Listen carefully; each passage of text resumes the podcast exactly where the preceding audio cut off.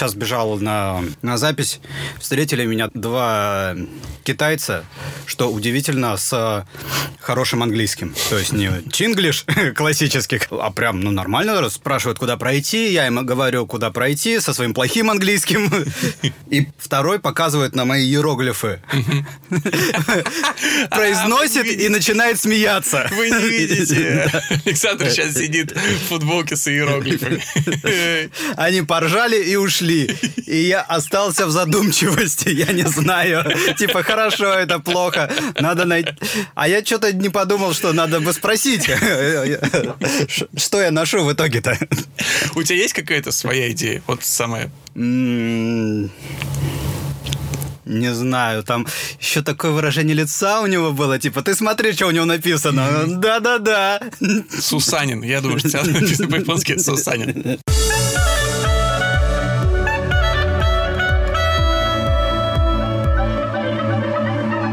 Добро пожаловать в авторскую комнату. Это сценарный подкаст от сценаристов. Это мы. Для сценаристов. Это, Это вы. вы. А всеми нами так любимым сценарном мастерстве. Это, собственно, вся наша жизнь. Здрасте. Студия у нас. Сту, у нас студия. Да, студия сегодня. Да, у нас Александр Белов. Александр Вялых. И мы сегодня... Как, как... обещали. А давай, подожди, коротенький смолток. Как ты, Сань? То мы что-то ворвались, даже не успели ничего обсудить, а я даже не знаю, как ты, хорошо, плохо, что у тебя в жизни происходит, что случилось, расскажи. Что, видишь, общаюсь с китайцами, нормально все. Переехал я. Вот, я поучаствовал, друзья, в программе «Реновация», остался очень доволен. Хоть, ну, хоть кто-то доволен. Да, из, э, да, из маленькой квартиры переехал в большую. О. Вот, у меня всякие заботы, там, что куда поставить, и что... Ну, это же приятный хлопот.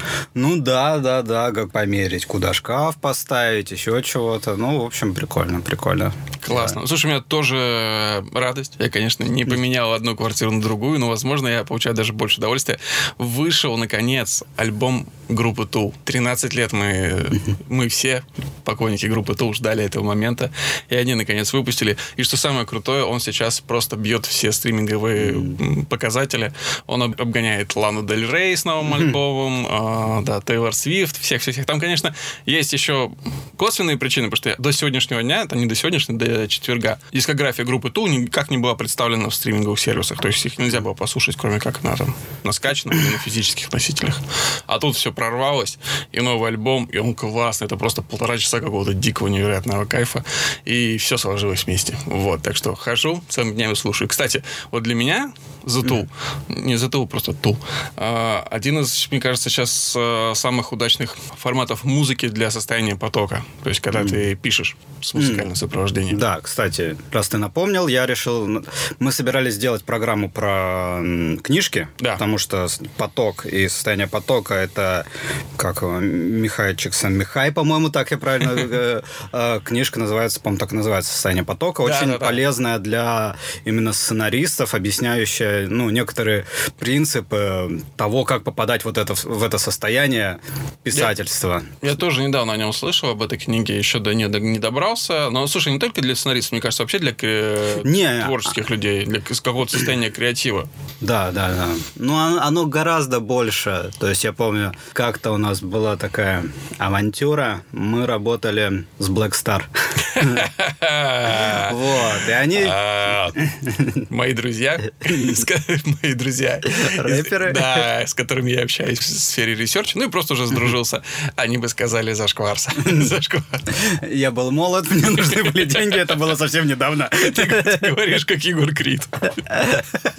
Короче говоря, чуваки вас а, говорят, ну вот, эта книга, эта книга о том, как строить бизнес, вот это про вызов, это настолько более широкое понятие, настолько мы не сошлись. Но, как выяснилось, я прочитал эту книгу, а он нет. Ну, там чувак, с кем мы общались. Но это книга о счастье глобально. О счастье, ну, возможно, творчество, хотя там рассматривается, как э, внести творческий элемент во все. То есть там обсуждаются люди, которые просто на конвейере работают, и как они пытались найти что-то творческое, чтобы не умереть просто от своей работы. Мне кажется, что эти ребята как раз вообще находятся в состоянии потока. Я тут недавно видел ролик, где А, ролик в этом самом был в фильме «Паразиты». Я, кстати, посмотрел «Паразитов». А, да, да кстати, в, ну, в, в, ты посмотрел. «Паразиты», ты посмотрел «Тарантино». Вообще, я, я проникся. я туда чуть-чуть гнул. Я посмотрел, я, у меня было очень, э, как сказать, не масс кино. Хотя трудно сказать не масс кино про ну, Тарантино, который миллиард собрал в российском прокате рублей. Э, но я посмотрел за ближайшие несколько там, дней «Паразитов», Uh-huh. Однажды в Голливуде, тоже можно назвать такое uh-huh. артхаусное кино. Я посмотрел «Бык» Акопова, uh-huh. вот, еще до, до премьеры. Так что да, я что-то хапанул, мне нужно срочно разбавить. Есть что-нибудь там? Человека-паука надо скачать, да, посмотреть. О чем мы? И да, там как, раз, там как раз в «Паразитах» было про то, что... Помнишь, там они смотрели ролик, как быстро складывать коробки для ага. пиццы? Вот, мне кажется, люди, которые вот этим занимаются, они, в принципе, находятся в состоянии потока. Возможно, они в этот момент придумают что-то другое, как уйти с этой работы, наконец, и как продать свой сценарий. Че, как тебе «Паразиты»? Слушай, очень круто. Очень круто. Я на самом деле, когда ты, ну, у меня mm-hmm. были какие-то ожидания, ну, ты что-то мне спойлернул, чуть-чуть, mm-hmm. там будет смена жанра, да, да, да, некая. Я ждал другого. Mm-hmm. Я ждал в один момент, что жанр из вот э, начального, да, какой-то такой легкой комедии забавной превратится в триллер. Mm-hmm. Вот в мрачный прям триллер-триллер. Но там все оказалось еще сложнее и интереснее. А там просто трэш-боевик. Там просто... Да, ребята, если вы смотрели, ну, вы понимаете, о чем мы говорим. Если вы не смотрели, ну, не хочется вас лишать никакого удовольствия. Это вот то суть. Я вообще не боюсь спойлеров, потому что я считаю, что настолько трудно сейчас уворачиваться от спойлеров, что это либо ты жизнь свою превращаешь какую-то вечную беготню и вот этот... Как будто ты пытаешься надеть эту штуку из сериала «Как я встретил вашу маму», да, где защищает себя со всех сторон. Либо ты просто учишься получать удовольствие не от того, что ну, не а, от поворота. А, да, а от того, как это сделано, как к этому подведено. Поэтому я считаю, что... Да, я, к сожалению, когда... Я чуть задержкой обычно смотрю все, поэтому чуть-чуть я уже знаю. Ну, то есть я начинал смотреть э, «Игру престолов», я знал, что уже Неда Старка убьют. Извините, кто не смотрел. Да, но есть э, люди, которые очень сильно переживают, поэтому давайте их беречь. А, кстати, недавно очень смеялись. Я, я тоже, я постоянно хожу, говорю, ребята, спойлеры ни для кого ничего не значат. Спойлеры — это фигня. И тут один из знакомых, я люблю UFC, я люблю mm-hmm. вообще бои без правил. Я такой утром просыпаюсь, а они ночью обычно идут. Mm-hmm. Я решил, посмотрю в обед, там съемка, вся фигня. И один из друзей в чате, а как вам победа Миочича над Кормье? Я такой... Ну, потому что в спорте это не работает. Для тебя важно что, а не как. Как он его вырубил? Ну, ударил. Это было очень обидно. Я теперь с ним больше не дружу, с этим человеком. Че, как тебе Тарантино? Как мне Тарантино? Здесь двоякое ощущение. С одной стороны, я кайфовал каждую минуту, но когда все закончилось, я остался с ощущением легкого разочарования. Потому что для меня это фильм напомнил несколько очень классно сделанных, очень мощных по самим себе э, голливудских баек, которые вместе просто высланы в некое полотно, которые ничто на самом деле, ну, внутри вот так вот структурно не объединяет, поэтому у них нет какого-то общего посыла, кроме как невероятной любви к э, Голливуду, золотой эпохи Голливуда, это там Голливуда 60-х. Да, показалось, что просто чувак э, достиг того масштаба, что он может делать, что ему нравится. Просто вот что он любит, то он и показывает. Это как будто, я не знаю, собрать просто всех зрителей и начать показывать свой альбом семейный. Да, вот, это типа, очень похоже. Ребята, я это люблю, смотреть говорите. Абсолютно не заботясь о том, почему, как. И это работает. Должно ли это... Это работает, самое интересное, потому что самый кассовый фильм этого года в российском прокате это Т-34. Э, можно спорить о его художественных достоинствах, но тем не менее зритель э, на него пошел, зритель сказал, что он нам нравится, и он собрал 2 миллиарда рублей в прокате. А Тарантино который не собирался никому нравиться и как бы жанровым фильмом не является, собирает миллиард в прокате. Да, здесь, естественно... Ну, имя, слушай. Да, идет речь о какой-то невероятной величине, просто с которой мы живем одновременно. А во-вторых, наполнение актерское. Просто да, там... когда Ди Каприо с Брэдом Питом вместе. Вместе разговаривают два часа, да и ты почему-то смотришь на это. Да там все, там... Э... Для девочек Брэд Питт в середине раздевается, чтобы они... Почему только для девочек, извините меня, просто этого Блин. чуваку за 50, елки-моталки. Там какие-то эпизодные вообще такие, там Курт Рассел в, в эпизоде играет. Майкл Мэтсон, да, по-моему, зовут парня, я не помню точно. Из, э, ну, который у Тарантино же снимался, собственно, главную ключевую роль в «Бешеных псах», который танцевал с отрезанным ухом. Вот, он тоже играет в эпизоде. Вообще вообще в эпизоде, в, в эпизодючке вот, вот таком вот, и ничего, это прям вот ты кайфуешь. Но мне кажется, все-таки настоящий Тарантино это последние 40 минут. А, мне кажется, что настоящий Тарантино это все. Вот честно, последние 40 минут это были дикий кайф, и они как-то эмоционально выплюснули все, что ты, собственно, ждал от фильма. Но я скажу, что кайфовал я гораздо больше. Не в эти моменты. Гораздо больше кайфовал я в моменте актерского триумфа Рики Далтона. О, это очень Я круто. кайфовал это, гораздо да, больше. Для меня это эмоциональный пик картины. Вот это прям... Да, я, я сейчас подумал, что на самом деле это привычный нам Тарантино в конце, а настоящий в начале. Вот, да. Вот, вот, вот то, что... Столько любви вот в этом. Это прям такой кайф. Когда творец, когда художник вот любовь выкладывает не какую-то другую э, энергию или эмоцию, а именно любовь выкладывает в свое произведение, это невозможно ни с чем спутать, и это дарит, ну, мне, по крайней мере, неописуемое наслаждение. И вот хочется такого, конечно, побольше. Перейдем. К быку. Ты спросил меня про два фильма из трех. бык, бык хорош. Э, бык хороший, не могу не сказать ничего другого, потому что, во-первых, это хорошее российское кино. Да, оно точно не найдет массового зрителя, но, во-первых, там есть Юра Борисов, э, есть 90-е, э, есть. Мне кажется, просто ты в едином поле с ними сейчас Я находишься. просто, да, нахожусь, потому, ну, мне не деться, потому что и у нас история про 90-е, то, что мы сейчас снимаем, и у нас снимается Юра Борисов, тут все сходится. И даже разгром рынка есть и там, и там. Так что все, Много у вас пересечений получилось, потому что, ну, 90 это все-таки, ну, набор штампов каких-то. А, в каких-то точках, безусловно, мы сошлись, потому что есть, да, определенные ожидания и зрителей, и определенное информационное пространство, в котором мы все вместе существуем в нашей памяти. А, но в большинстве своем сильно про разные истории. Там это некое наблюдение за жизнью главного героя и какая-то констатация вот ощущение не безнадеги, но обманутых ожиданий вот так вот от того времени. А у нас это скорее просто радужная история взросления, но на фоне довольно тяжелой ситуации в стране. Но бык клевый. Наверное, но а не мы, знаю. А мы еще клевее. После твоих слов, может, даже посмотрю. Пока, ну, мало что хорошего. Слышал. Отзывы? Слушай, да, но при этом, как ни странно, я слышу, что критики, профессиональные критики разгромили. При этом на кинопоиске у него сейчас э, там больше положительных, чем отрицательных рецензий. Это, опять же, дебют режиссерский, только-только выпускников ГИКа Бориса Копов, по-моему. И да, там 14 миллионов рублей в прокате собрал, собрал бык, но... Но он еще идет. Он еще идет. Ну, как бы, я не думаю, что там сильно цифра это изменится. Но, но... он при этом призер Кинотавра, он при этом призер э, фестиваля в Карловых Варах. Странные такие полярные оценки очень сильно. Но это тоже признак интересного фильма, когда у людей совершенно противоположное мнение о нем. Зато в каком все восторге, да, от Джокера? А, Просто я... уже волна вот восторгов катится. Это опасное ощущение всегда, потому что мы еще ничего не видели, мы еще ничего не знаем, он только вот на каком фестивале в Венеции, да, сейчас идет? Да, да, Там да. прокатился и тоже. Да, есть э, вариант столкнуться с обманутыми ожиданиями, как, да. как герой из фильма «Бык». От 90-х. Все, все, Закончили все. курс по волнам нашей памяти краткосрочной.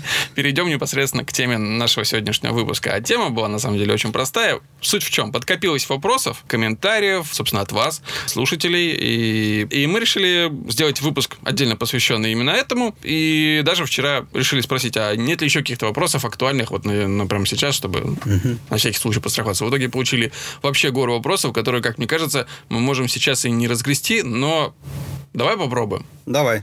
Давай начнем, знаешь, какого момента? А, ребят, вот на будущее, побеждает в соревновании вопрос, который вы присылаете вот таким вот образом. А, Слава Варанкин прислал нам аудио. Обратная связь работает. Обычно вы нас слушаете, а тут мы послушаем вас. А, Александр, да, есть несколько вопросов. Ой, простите. Первое. А, как сделать так, чтобы персонаж не выглядел картонным? Персонаж, имею в виду главный герой. Второй вопрос. Как понять в целом, что сценарий годный? Есть ли там какой-то чек-лист? Как, э, как вообще проверить, через что пропустить? Э, если у, тебя нет знакомых профессиональных сценаристов? И третий вопрос.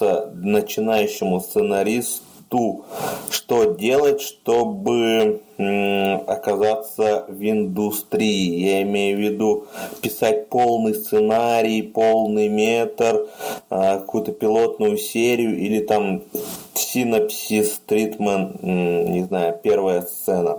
В общем, спасибо. Так, ну тут сразу три вопроса. Начнем с конца. Как сценаристу пробиться? Для этого... Мы Слава... записали. Да, мы записали отдельный подкаст. Да, ты вопрос свой задал чуть раньше, но, надеюсь, мы уже э, предыдущим подкастом тебе ответили на вопрос. Хотя там, на самом деле, был вопрос вот в чем. Что делать? На чем сосредоточиться? Писать заявки, писать синопсис, писать полноценный сценарий. Слушай, ну, в принципе, э, сделал выводы из нашей прошлой передачи. Угу.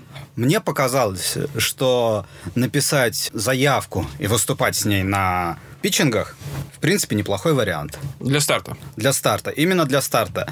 Это, опять же, это не прям получение работы, это скорее... Наращивание связи. Да, это точка входа в индустрию. Согласен. Там ты можешь потом найти других ребят, вы вместе что-то еще напишите, или тебе что-то предложат, там скажут, допустим, твоя заявка прикольная, но пока она немножко там не туда, а вот есть такая, не хочешь попробовать. Ну, короче говоря, это нормальная точка входа угу. для начинающего. Согласен, но при этом, что очень угу. важно, нет смысла, вот э, в чем дело, Слава, нет смысла рассылать, если ты собираешься заниматься заниматься рассылкой по студиям, по mm-hmm. сценарным агентствам и так далее своих работ, нет смысла полноценный сценарий для этого делать, потому что, ну, очень мало кто читает полноценный сценарий, причем, скорее всего, первый, он всегда, ну, не очень хороший. Да, есть такая проблема не то, что все такие там уроды сидят и не читают из принципа, а в том, что сценарий незнакомого человека, скорее всего, дебютанта, будет содержать достаточно много каких-то ошибок,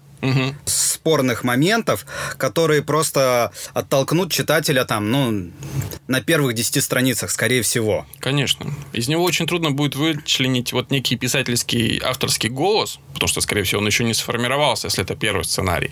Но при этом, я говорю, что угу. посылать его нет смысла, но писать-то его смысл есть. Потому да. что если ты не пишешь, если ты пишешь одни заявки, ты не растешь как сценарист. Если ты пишешь одни синопсисы, ты не растешь как сценарист. Как сценарист ты растешь только когда ты пишешь полноценные произведения произведения. Диалоги. То, что мы называем. Да, вот у нас после предыдущего подкаста Илья Суворов писал как раз об этом, что он разослал всем, и никто не читает, не отвечает. Да, да, Мне кажется, что это просто не очень правильный путь. Потому что, ну, во-первых, от незнакомого человека мало кто чего прочитает. Лучше сначала познакомиться с людьми через те же питчинги или еще каким-то другим способом. И потом уже обсуждать свой сценарий. Опять же, присылать, ну, в форме заявки. А лучше вообще презентации. Да, если у вас э, хотите посмотреть классный пример презентации, мы в, потом можем приложить в э, ссылках к описанию. По-моему, это Лиса Астахова, наш человек в Голливуде, поделилась в свое время, в прошлом году, заявкой на очень странные дела. Это прям пример классной презентации проекта. Тогда он еще назывался как-то по-другому, типа Мерток. Это такое местечко возле Нью-Йорка. А потом уже превратился в известный всем нам сериал. Так что вот, посмотрите, это идеальный пример презентации, как мне кажется. А вот, кстати, Илья Суворов, ты сказал, да, зовут это? Да, да, я посмотрел. Вот, э, я тоже читал. Мне кажется, что там как раз есть некая не жалоба, запрос. Запрос на обратную связь. И в таком случае рассчитывать действительно, Илья, на студии и на профессиональных людей, да, редакторов и так далее, на их обратную связь в данном случае не стоит. Мне кажется, что эффективнее будет не показывать э, даже сценарий, а рассказывать историю. Вот я всегда за это ратую. Вы свои истории... Это, кстати, это ответ на вопрос еще один, который задает Слава Воранкин. Второй, он говорит, как понять, mm. какой-то чек-лист, как проверить, что у тебя э, хороший сценарий, да, или какая-то готовая история. Чек-листа нет, ну, насколько я знаю. я его искал в свое время, но так и не нашел, поэтому сейчас уже даже не ищу. Для меня чек-лист — это рассказывание истории людям. Я очень часто это делаю.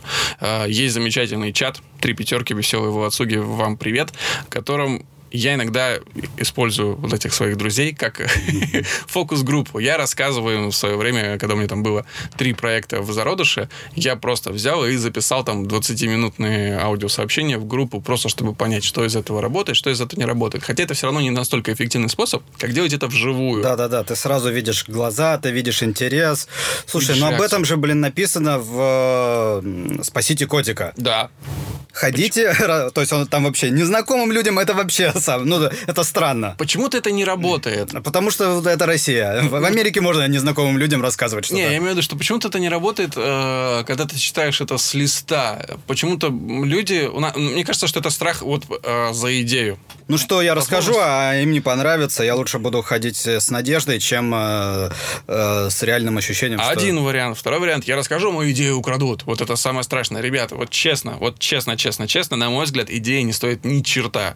Самую классную идею можно очень плохо реализовать, а самую хреновую идею можно вдруг так вывернуть, что это получится потрясающее произведение. Все зависит от мастерства э, исполняющего. Да, я помню, ты, мне кажется, уже был, Барри рассказывал, что он читал первоначальный драфт сценария, как он назывался, с кликом по жизни или... С пультом по жизни. Да, да клик, клик с пультом по жизни. Он говорит, что это был самый лучший сценарий, который я вообще видел. Угу но потом за него взялся... А, Адам Сэндлер, ты имеешь в виду? Да. Он его редактировал? Да, он его переписал. Э. Потом за него взялся Адам Сэндлер, все переделал, и он переделал то, что мы все увидели. Пускай все занимается своей работой. Сценаристы своей работой, а Адам Сэндлер своей. Чтобы он не делал. Так, ну и третий вопрос, который на самом деле хронологически был первым от Слава Варанкина, это как не сделать персонажа картонным? Ну, первое, я бы просто мелочами Угу. Какие-то мелочи в одежде, привычки, э, грязная обувь, какая машина. Подумать очень детально, чтобы это не был... Э, и тут заходит стандартный полицейский. Ну да, вот это, о чем мы однажды говорили уже в подкасте про диалоги. Да. А, наш герой классический менеджер среднего звена. Вот, ну как бы вот отсюда э, растет картонность. Какой? Они не классический. Давайте разберемся. Он откуда? Он как живет? Чем ну, он отличается? Почему он интересен? То есть, задав задав э, себе кучу разных вопросов про его жизнь, можно его немножко расширить. Ну да, самый простой ответ на вопрос, как не сделать персонажа картонным, сделать его уникальным. А дальше как эта задача? Ну, у каждого свои способы. Если, например, здесь бы был э, Коля Куликов, то он бы сказал, э, персонаж должен нести какую-то ценность, и тогда у него появится глубина. Спешите его из жизни. Вот да, кстати, как можно взять реального человека, который вас очень веселит. И опять же, YouTube ребят, YouTube это просто кладезь персонажей. Берите там очередного гостя у Дудя, берите его яркие черты, присваивайте своим персонажам. Тоже хороший способ. Вот, надеюсь, Слава, мы ответили тебе на твой вопрос. Спасибо тебе, кстати, за него. Мы рады были слышать твой голос. Что, Саш, есть у так, тебя какие-то вопросы? Да, я буду с контакта. А, давай, вот как раз вот с той темой, да, которую мы вчера... Mm-hmm. Итак, ну, сейчас все узнают, что мы пишем не день в день. Это не прямой эфир. Как это?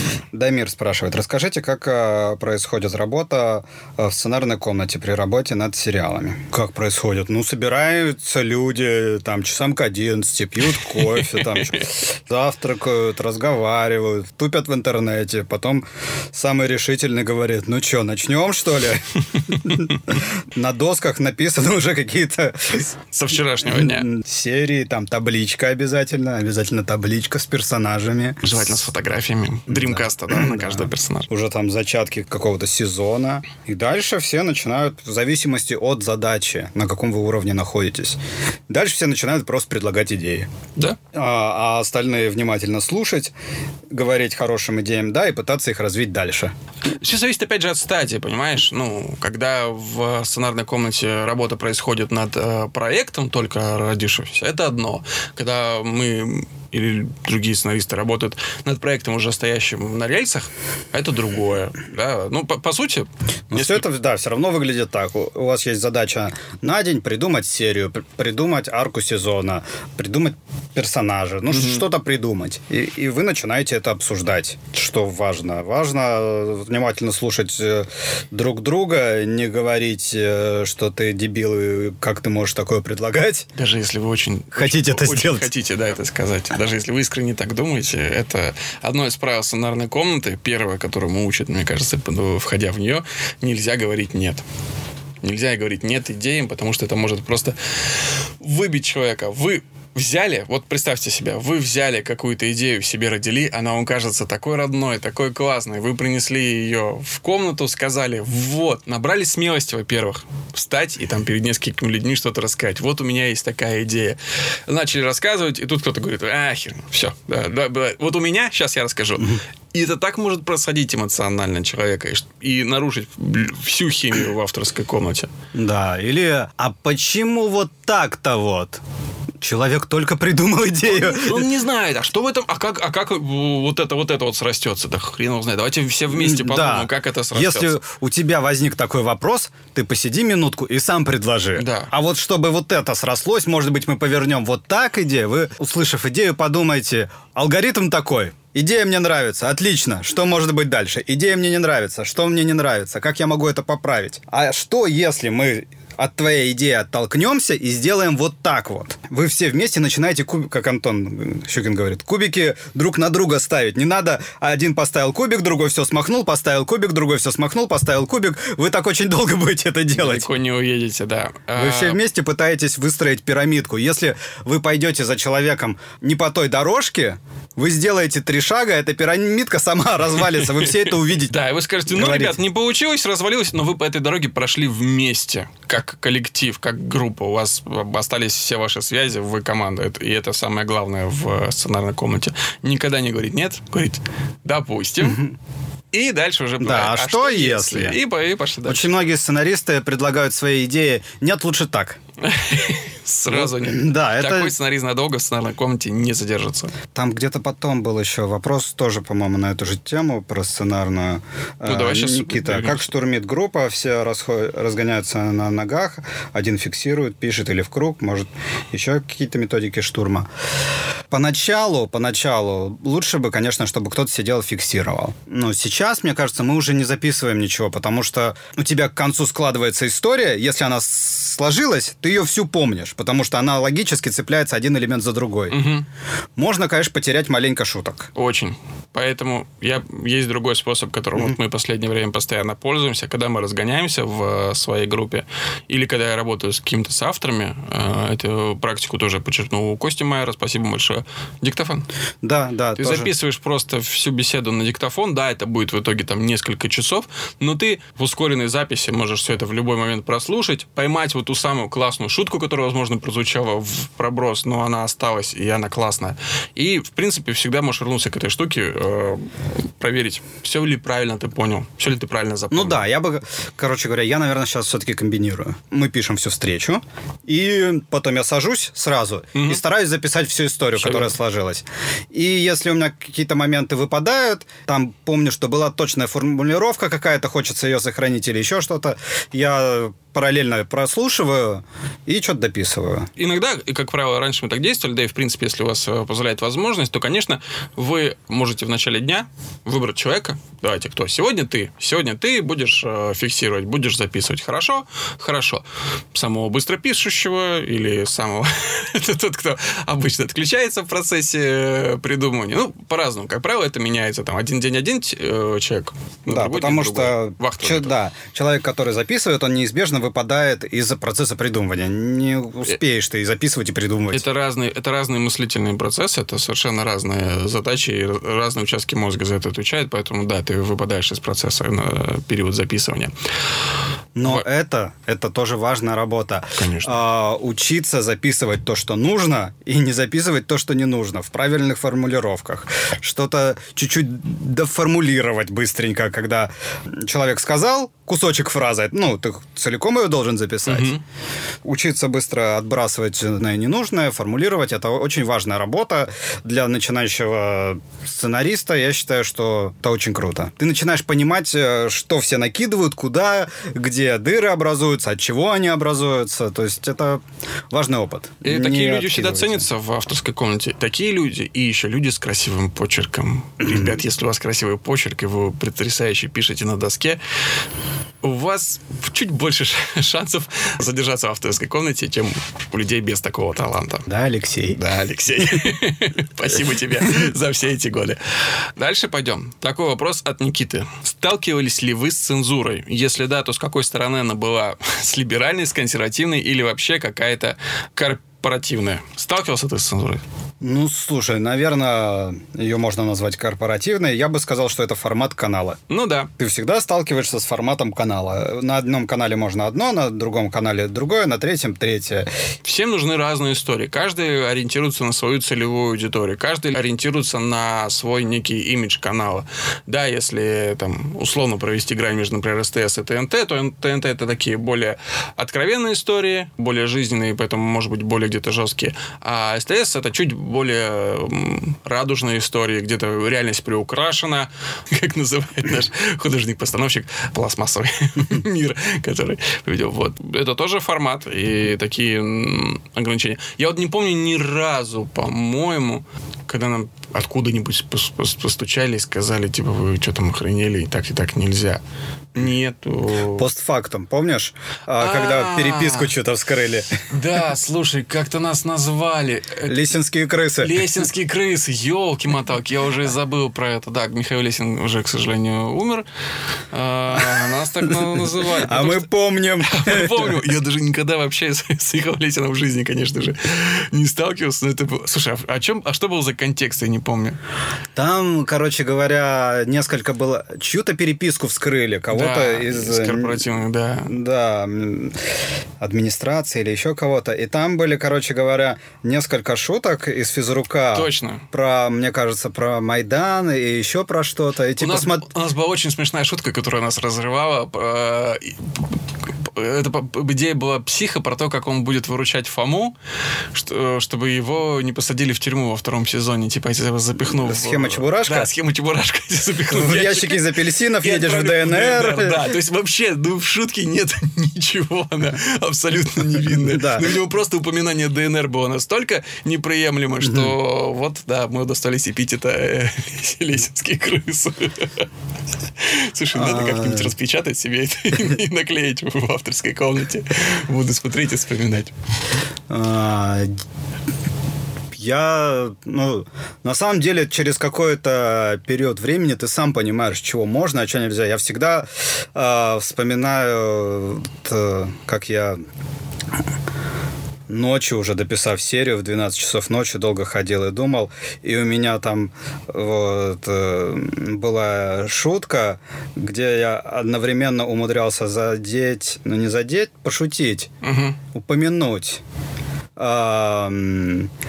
правительства и Аллаха. Я походил, походил, подумал и решил, что, ну, наверное, не стоит. Я же не хочу обидеть людей, ну, просто. Тем более, что тут всегда нужно вот этот баланс. А настолько ли смешная шутка, вот что ну, ты правда, да. вот такие темы трогаешь? Возможно, тебе просто нравится вот само, само действие, да, нарушение Да, границы. А шутка-то, скорее всего, чаще всего оказывается не такой уж и качественной. Вот если да, ты... там было, кстати, много в той серии еще таких шуток, которые чуть еще актеры набросали. Ну. И потом на монтаже мы чуть-чуть саморедактурой занялись. Ну, потому ну, что, ну, блин, надо понимать, что можно и что нельзя. Не потому что это там цензура, а потому что твоей целью не является обижать людей. Твоей да, целью вот является развлекать людей. Шутить можно... Кто-то недавно где-то слышал. А, по-моему, Костя как раз и говорил, что шутить можно обо всем, если юмор направлен не на оскорбление и не на атаку у кого-либо, то дальше, да, шутить можно обо всем, вопрос только в качестве шутки. Да, а, ну, короче говоря, не цензура, а формат, я бы вот так сказал. Чаще всего, да. Нет, мне кажется, ни одного такого цеха, где люди берут сценарий, красный маркер или там белый. совет постановил. Нет, такого, конечно же, нет. Вот, надеюсь, мы, Никита, ответили на твой вопрос. Саш? Так. Миша Осипов. Миша Осипов. Если бы сейчас начинали с нуля, куда бы пошли учиться? У меня недавно был такой вопрос. Причем связан совершенно не со сценарным делом. Просто я испытываю некую тягу к э, режиссуре. И я как mm-hmm. раз недавно спрашивал всех своих коллег. Ну, это немножко другая специфика. Понятно, что к режиссуре ты все равно должен понимать часть очень технических моментов, как, то, например, операторскую работу. Сценаристу да, не да. так это необходимо, как режиссеру нужно досконально понимать методы и вообще какие ограничения накладывают и так далее. Возможности дает операторская работа. Мне рекомендовали индустрию и ВКСР. Наверное, немного подупали акции академического образования. В частности в ГИК, что-то в последнее время в ГИКу достается со всех сторон, но он самый активно впутывается в эти истории с, э, со студентом-выпускником, которому не давали защищать проект. Я не, не слышал. слышал. Он снял какой-то околополитический проект, и ему прям начали зарезать. Вот, вот это пример, понятный, яркий пример цензуры.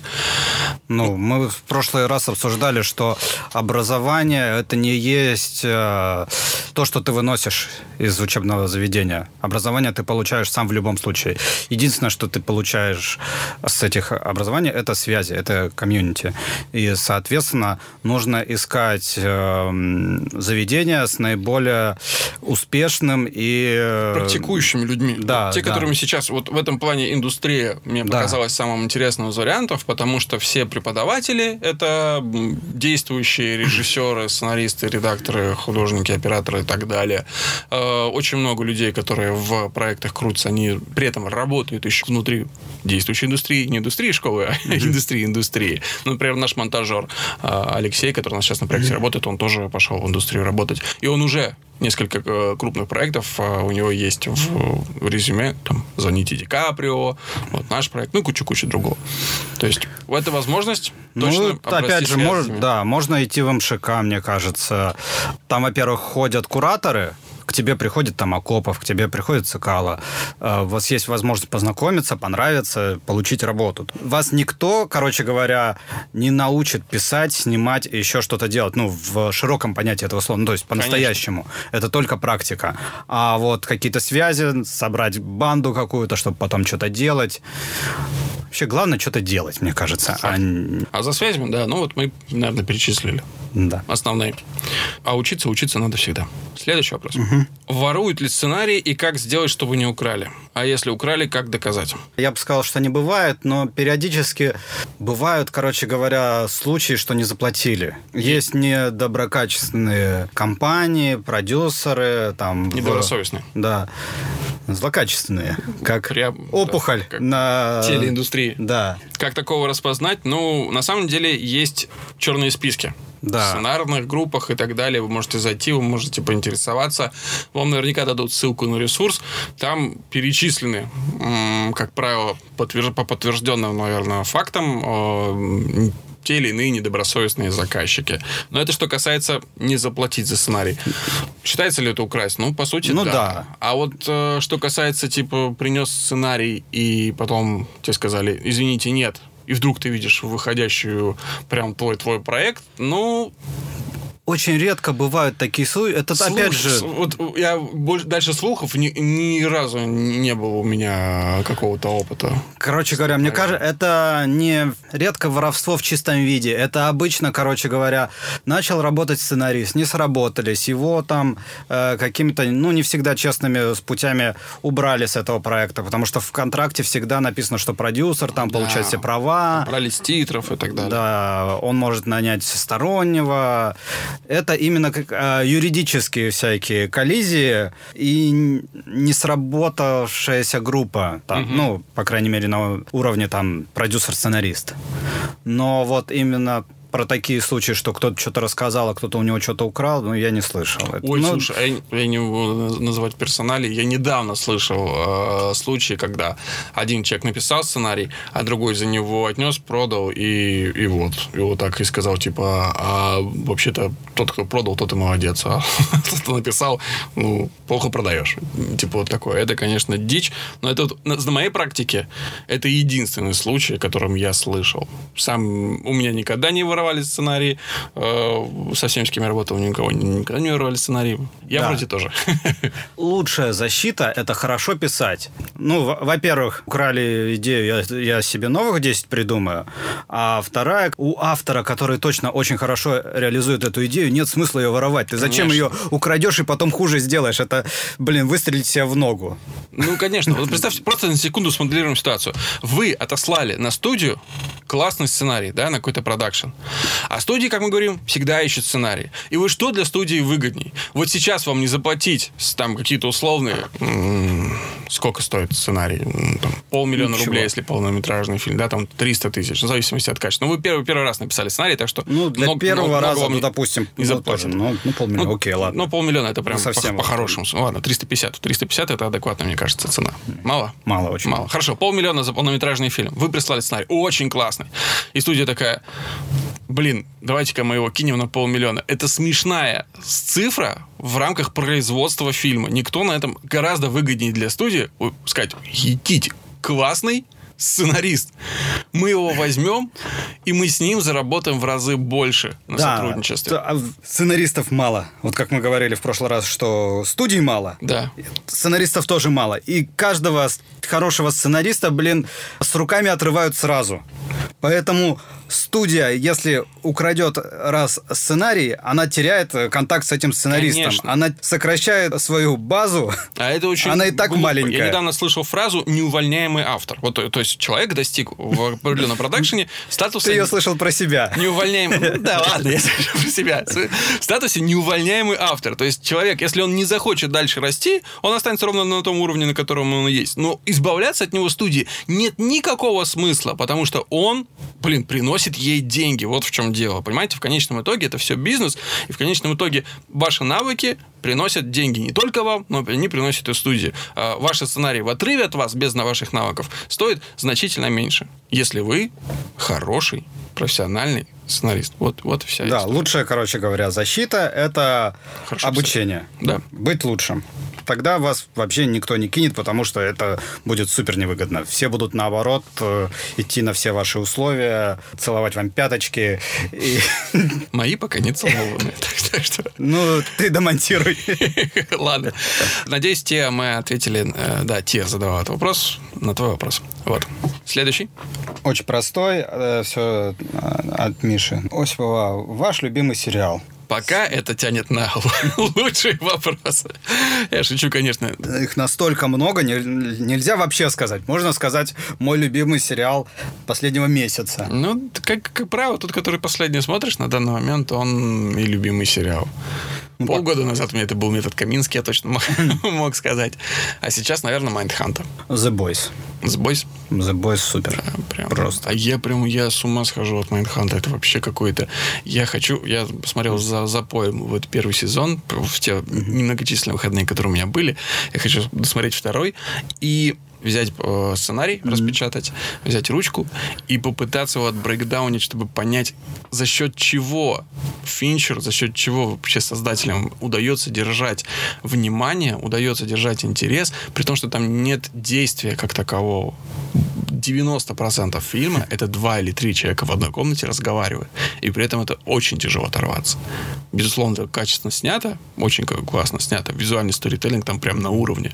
Там прям видно, как они вот по, блин, абсолютно базовым законом, когда два персонажа разговаривают, и один в кадре, э, одна восьмерка на одного персонажа, и они как бы поровну делят экран, а вторая восьмерка и просто нависает вот так вот. Если ты не смотрел фильм, не смотрел? Кемпер. Mm-hmm. Убийца. Вот прям, вы обратите внимание, в одном из диалогов между Кемпером и Холденом, там есть момент, когда камера как бы на Холдена выставлена, но при этом Кемпер занимает две трети экрана, просто его спина вот этого за плечо, за которого снимает, и он еще так сверху вниз на него смотрит, и ты сразу понимаешь, кто главный. Вот визуально ты, тебе не нужно объяснять. Ты просто понимаешь, э, у кого пушка в данный момент вот из этих двоих в диалоге. Это прям очень круто. Так что да, Mindhunter. Uh, The End of Fucking World. Тоже. Это просто, мне кажется... А еще «Как я встретил вашу маму». А еще «Друзья». Да-да-да. Это бесконечный список. Ворвусь на секунду. Есть вещь, которую могу пересматривать э, снова и снова и снова. Последние, последние несколько дней. Во-первых, потому что у меня маленький ребенок. «По ту сторону изгороди». Блин, ребята, если вы не смотрели, анимационный сериал «По ту сторону изгороди» — это сложная, очень взрослая, но при этом нравящаяся даже маленьким детям. Полустрашилка викторианская, полу, я даже не знаю, что это, просто очень, очень крутое произведение. Посмотрите, по ту сторону изгороди. Так, следующий вопрос. Ксения Рабинович спрашивает. С чего начинать, когда работаешь над сценарием? Как усадить себя за работу? Реально ли работать над несколькими проектами одновременно? Как усадить, мне кажется, мы тоже очень подробно разбирали в э, подкасте про писательский блог. Да, кстати, ребят, легенда о писательском блоке, на мой взгляд, один из э, самых полезных подкастов, которые мы записывали. Ну, в общем, там все рассказано, не будем, наверное, повторяться, но коротко, нужно хотеть написать. Вот и все, да. История, Главное желание, да. История, которую вы хотите написать, должна быть для вас очень и очень важна. А как, что там еще было? Как усадить себя за работу, ну, собственно, выпуск, реально ли работать над несколькими проектами одновременно? Конечно. Одновременно. Я даже думаю, что это полезно. Переключаться. Я, я согласен полностью, потому что в одном проекте ты рано или поздно у тебя все равно произойдет эмоциональный спад. При этом есть стадия проекта, когда ты просто должен дать себе отдохнуть от э, конкретного текста, от конкретной истории. Это время можно провести в отдыхе, но если ты довольно активный человек, то, скорее всего, тебе это быстро наскучит. И в этот момент ты можешь переключиться на другой проект. Да, желательно они, ну, чтобы были какие-то раз, разноплановые, разножанровые. Да, если это две истории про семейные какие-то проблемы, то вы будете таскать идеи из одной в другую, и у вас получится очень не самый качественный винегрет. Да, лучше прям, да, семейная драма, комикс, скетчи. так, чтобы у вас в разные стороны. Короткая, длинная, полный метр, 30-минутная комедия. Давай сейчас просто проверим. У тебя вот сейчас в э, работе какие проекты? Вот насколько они разные? А то, о чем ты можешь говорить? Полный метр.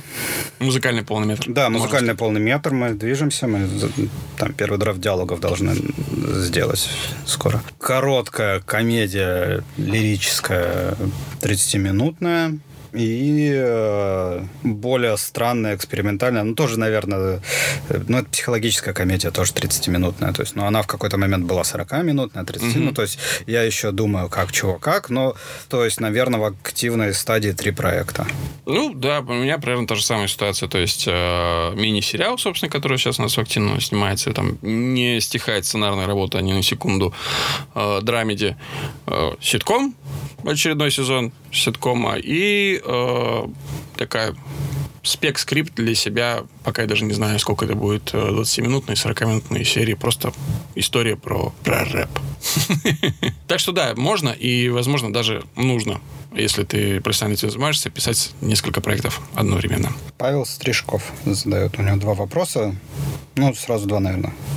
Первое. Если заходишь в тупик или концепт оказывается не новый, как вы принимаете решение? Стоит его пересобирать или вообще отказываться, несмотря на потраченное время? В тупики в сценарной работе люди заходят постоянно. Постоянно возникают вопросы, постоянно что-то не складывается. Блин, это такая работа, которая складывается из э, решения тупиков. Да. из решения выхода какого-то. Очень часто решение отказаться принимает за тебя. Слушай, ну вот, э, к примеру, вот сейчас, какое-то время назад, Александр, при совсем незначительном участии, в основном Александр, когда это работал, разрабатывал проект о неких стартаперах угу. молодых, которые попадают в совершенно а, непривычный мир. Непривычный для них мир, да, там был такой застарелый, заскорузлый а, мир прошлого. И нам тогда мы написали же какой-то... Мы написали пилот и плюс две серии Несколько или серий. три. И в итоге отнесли на канал, и канал сказал, что это очень узконаправленная такая специфика, что стартапер не будет понятен массовому зрителю, поэтому э, проект, проекту дальше зеленый ход не дали. Вот, вот на таком стадии остановили. А сейчас вот сегодня, вчера, ну, на этой неделе выходит в... Э, Жуки. Жуки, да, новый хит э, канала ТНТ про стартаперов, которые попадают в мир прошлого, в данном случае в деревню. Я согласен, что деревня была, наверное, по архетипичнее, поинтереснее, чем наш сеттинг, но тем не менее, вот, да, ну, так сработает. Shit happens. Shit happens. Как самому себя останавливать, чтобы не жалеть о потраченном времени? Слушайте, если вам за это время платят, но оно не такое уж и потраченное. Давай, давайте начнем с этого. Если не платят, я не, у меня нет каких-то маркеров. Вот до тех, ровно до тех пор... Когда, пока... короче говоря, внутреннее желание заканчивается. Вот да. Когда вы начинаете себя уже заставлять это делать прям, ну, сильно, вы понимаете, что вам не нравится проект. Не то, что вам а, вы не понимаете, как его сделать, это одно, а вот именно не нравится. Прям вот, ну, все, думаете, не хочу этим заниматься никогда в жизни. Да, но здесь даже важно не спутать это с э, моментами там первой, второй усталости от проекта, потому что они наступают на любом, даже самом супер-супер концептовом и классном будущем выстреле, проекте, который выстрелит, все равно наступает момент усталости, когда вам кажется, что-то я делаю не то, это все какая-то фигня, и надо все это выбросить и переписать. Как- как-то надо суметь отличить одно от другого и продолжить работать универсального маркера, мне кажется, нет. Все очень индивидуально. А, единственное, меня вот смущает фраза «концепт не новый». Блин, я бы не ставил никогда, вот лично я, на новый концепт. Я вообще не очень понимаю, что это такое, новый концепт. Это когда ты придумываешь какое-то сверхчерное зеркало? Я думаю, что здесь имеется в виду все-таки хай концепт какой-то. Ну, то есть это уже было. Ребят, все, ну, ну на, на мой взгляд, все уже mm-hmm. было. Вот ну, о чем я говорю. Вы придумайте как историю, которая даже вам кажется, что это уже где-то было, подать по-новому. Вот вы же как человек, как сценарист, в первую очередь как человек, вы уникальный, другого такого человека на Земле нет. Вы можете рассказать любую историю по-своему. Вот в этом ключе, мне кажется, и следует э, рассматривать работу над сценарием. А то, что концепт сам за вас вытащит просто своей новизной, очень мало шансов, ребят. Очень мало шансов. Еще один момент э, важный. Ребят, очень многие начинающие, особенно сценаристы, они сразу хотят делать что-то прям вот фау. Я помню, когда был большой какой-то мастер-класс, и набралась э, куча сценаристов в аудитории, их спросили, что вы хотите написать, какой сериал вы хотите написать. Э, и там чуть ли не 70% аудитории сказали «Черное зеркало». Как раз в тот момент вышел mm-hmm. очередной сезон, был, был на хайпе. Все сказали «Черное зеркало». Ребята, во-первых, Чарли Брукер, он один. «Черное зеркало» в мире одно. Вы э, желание написать «Черное зеркало» оно похвально, это очень круто. Э, но, возможно, к этому придется очень долго идти э, долгие годы профессиональной карьеры. Вот долгие годы, профи... чтобы она у вас э, были эти годы, долгие годы профессиональной карьеры, вам, возможно, следует писать что-то не сродни черному зеркалу. Кто-то должен написать там новый сезон Ворониных. И кто-то их напишет. Возможно, не вы. Но кто-то их напишет, войдет в индустрию, получит за эти деньги, будет расти как сценарист, и однажды дорастет до своего черного зеркала. А вы будете пытаться с нуля написать черное зеркало. Вот это проблема, которой, мне кажется, следует уделить определенное внимание. Да, вот следующий вопрос тут. А, как понять на старте, есть ли у идеи потенциал на полный метр или сериал? Продюсеры ведь как-то оценивают питчинги, когда нет готового сценария. Хм. Сериал, мне кажется, оценивается достаточно просто. Вот есть какой-то концепт, и сколько вы сходу можете накидать истории вот ну, в этом сеттинге, в, в этих условиях. Если вам только рассказали, и вы понимаете, а, так это вот так можно, и вот так можно, и сюда, и много сразу рождается каких-то сюжетов, понятно, mm-hmm. что это сериал.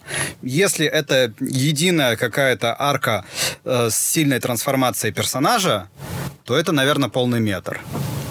А если там ничего нету, то это, наверное, ничего. Я по-другому угу. подхожу к этому вопросу. Мне кажется, что э, идея полного метра, вам сейчас не про каналы, да, угу. не про то, как они м, оценивают питчинги и всему прочее.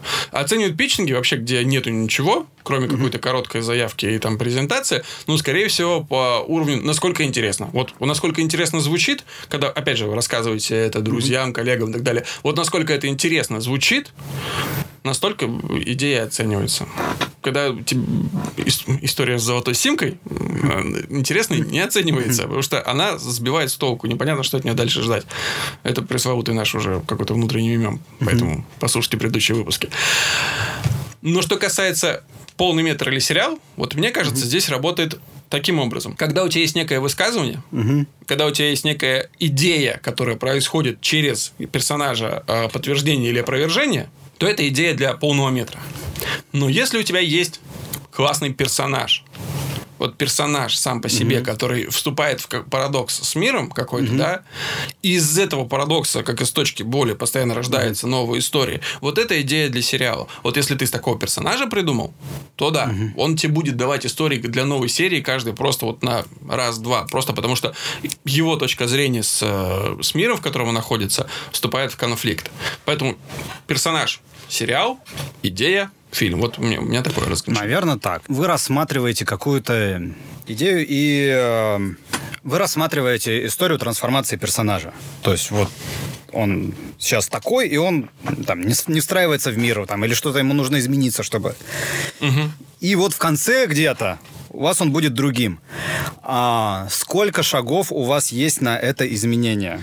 Если вы можете придумать много шагов, то это может быть сериалом. Угу. Если у него есть просто бесконечный разрыв между первой точкой и второй, то это может вылиться в сериал, потому что у него в каждом моменте его жизни есть э, маленький момент изменения, который рассматривает серия. Угу. А если это, в принципе, там, ну, не очень большое изменение, или вы даже не, не то, что небольшое, неправильно я сказал, нет много шагов, то это, скорее всего, можно будет, ну, на фильм, потому что, ну, там меньше роста героя. Да, тоже вариант подхода.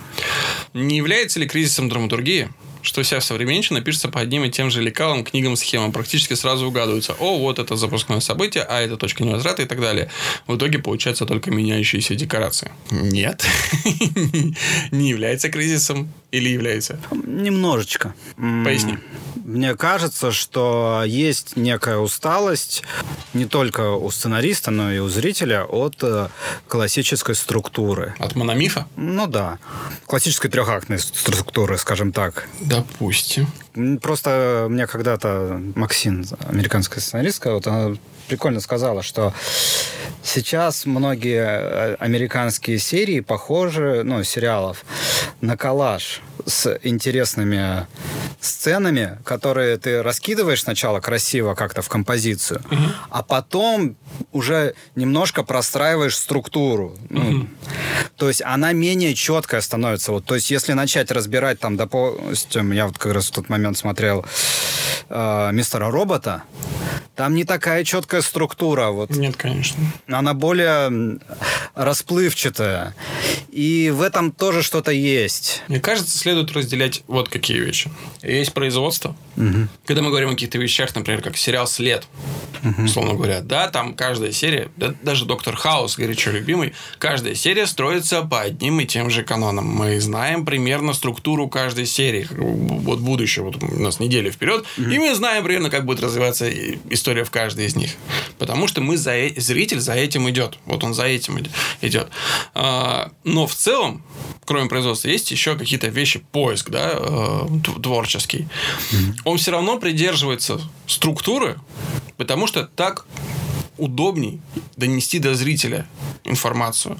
Но структура не такая уже жесткая, не такая четкая, как ты говоришь. Мне например, кажется, да. Например, когда мы сейчас э, писали с ребятами историю, мы шли э, не по структуре, да, Мгм. не- вообще акты мы не рассматривали внутри серии. Мгм. Мы смотрели э, поворотные точки, события, которые нам интересны. Удивляет? Интересно? Да, отлично, давай его сделаем. Пойдем дальше. Удивляет? Интересно? А уже потом мы туда расставляли и вот три использования ножа, и, и еще какие-то вещи, которые нас э, самих кайфуют и которые помогут нам донести до зрителя идею, которую мы в это закладывали. Да, мне, ну, первое, что, мне кажется, это структура, ну, как бы, ты потом уже смотришь на свою придуманную серию и чуть-чуть ее под структуру двигаешь, думаешь, так, ага, у меня же вот должно быть такое начало, где все должно быть там, ну, экспозиция какая-то Да. и задание проблемы. Сошлось? Сошлось. Нет? А давай вот чуть подвинем. То есть... э, Или, или берешь ты полнометражный фильм, и вот у тебя, условно говоря, хронологически вот где-то здесь ты принимаешь тебе конец второго акта. И ты смотришь на него и такой, блин, что-то у меня здесь очень ровно идет. А ведь по идее, по идее, конец второго акта, это, да, вот на дне герой находится, то есть хуже, чем в самом старте. Будет ли лучше для моей истории, думаешь ты, если я в данном случае последую структуре и придумаю какое-то поворотное событие, когда, которое дропнет моего героя на это самое дно. Или я вот своим подходом, вот этим вот ровностью повествования, добиваюсь какой-то другой цели, удивления или еще что-то. Работает это, мое неследование структуре? Или нет? то в конечном итоге выяснится только когда зритель. И опять же, вот ты говоришь, усталость зрителя от э, классической структуры, от мономифа.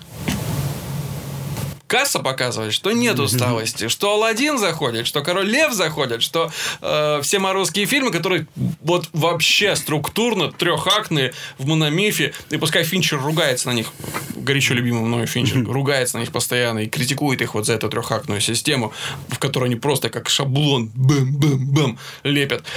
Они все равно выходят, и зритель идет на них. Потому что такая структура, вот, культурологически легче нами воспринимается. Да. Но если ты идешь за новыми ощущениями, если ты идешь за удивлением, да, здесь, конечно, нужны какие-то Мне кажется, форматы. да, и вторая, э, ну, метод, мне кажется, борьбы с этим очень хорошо видно на э, сериалах Netflix, что попытка борьбы с этим являются уникальные персонажи. Да, те, которых раньше не было на экране. Да. Понятно, что движение истории интуитивно уже многими угадывается. Угу.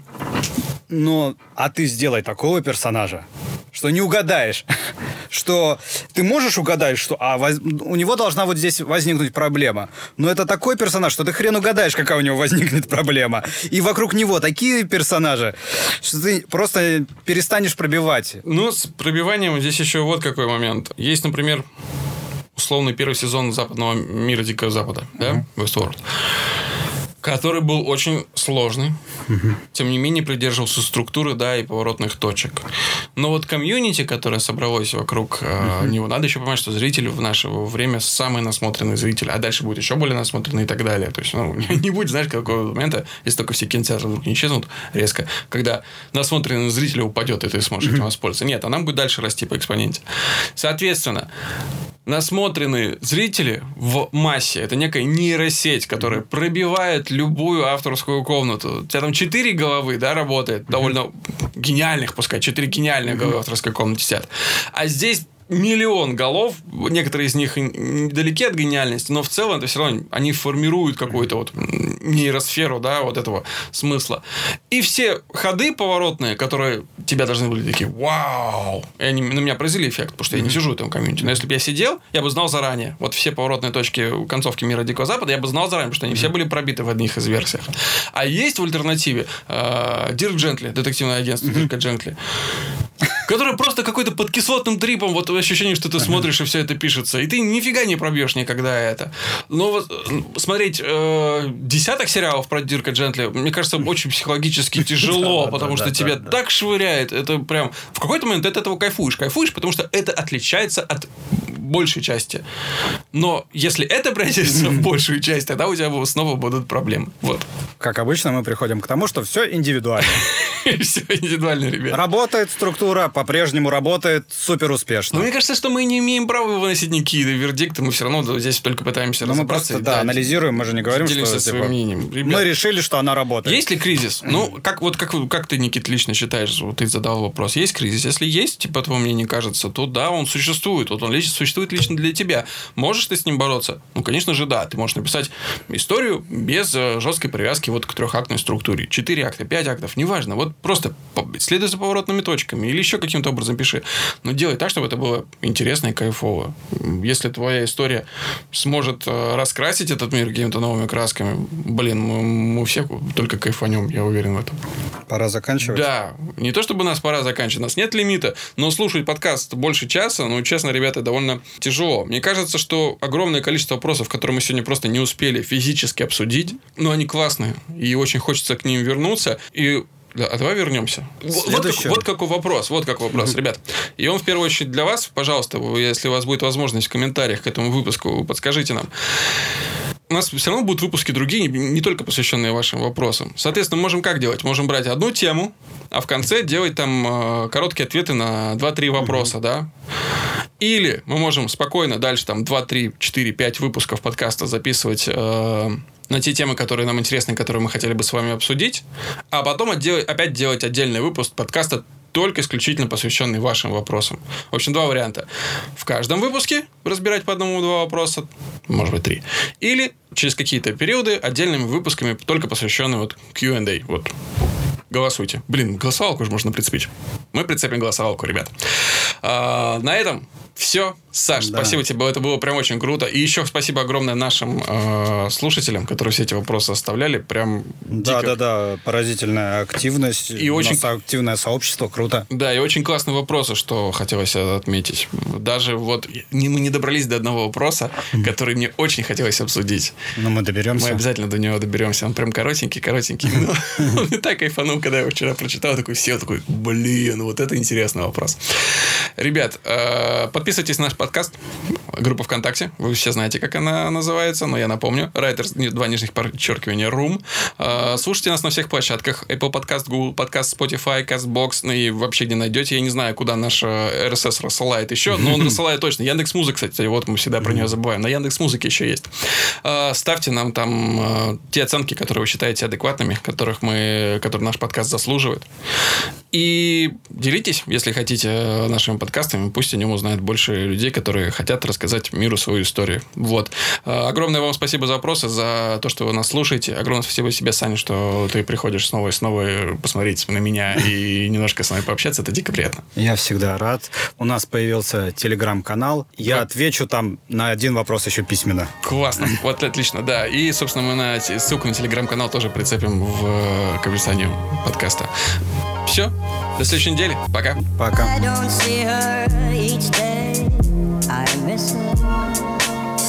Gee, each time I kiss her. Believe me, I've got a case on Nancy with a laughing face.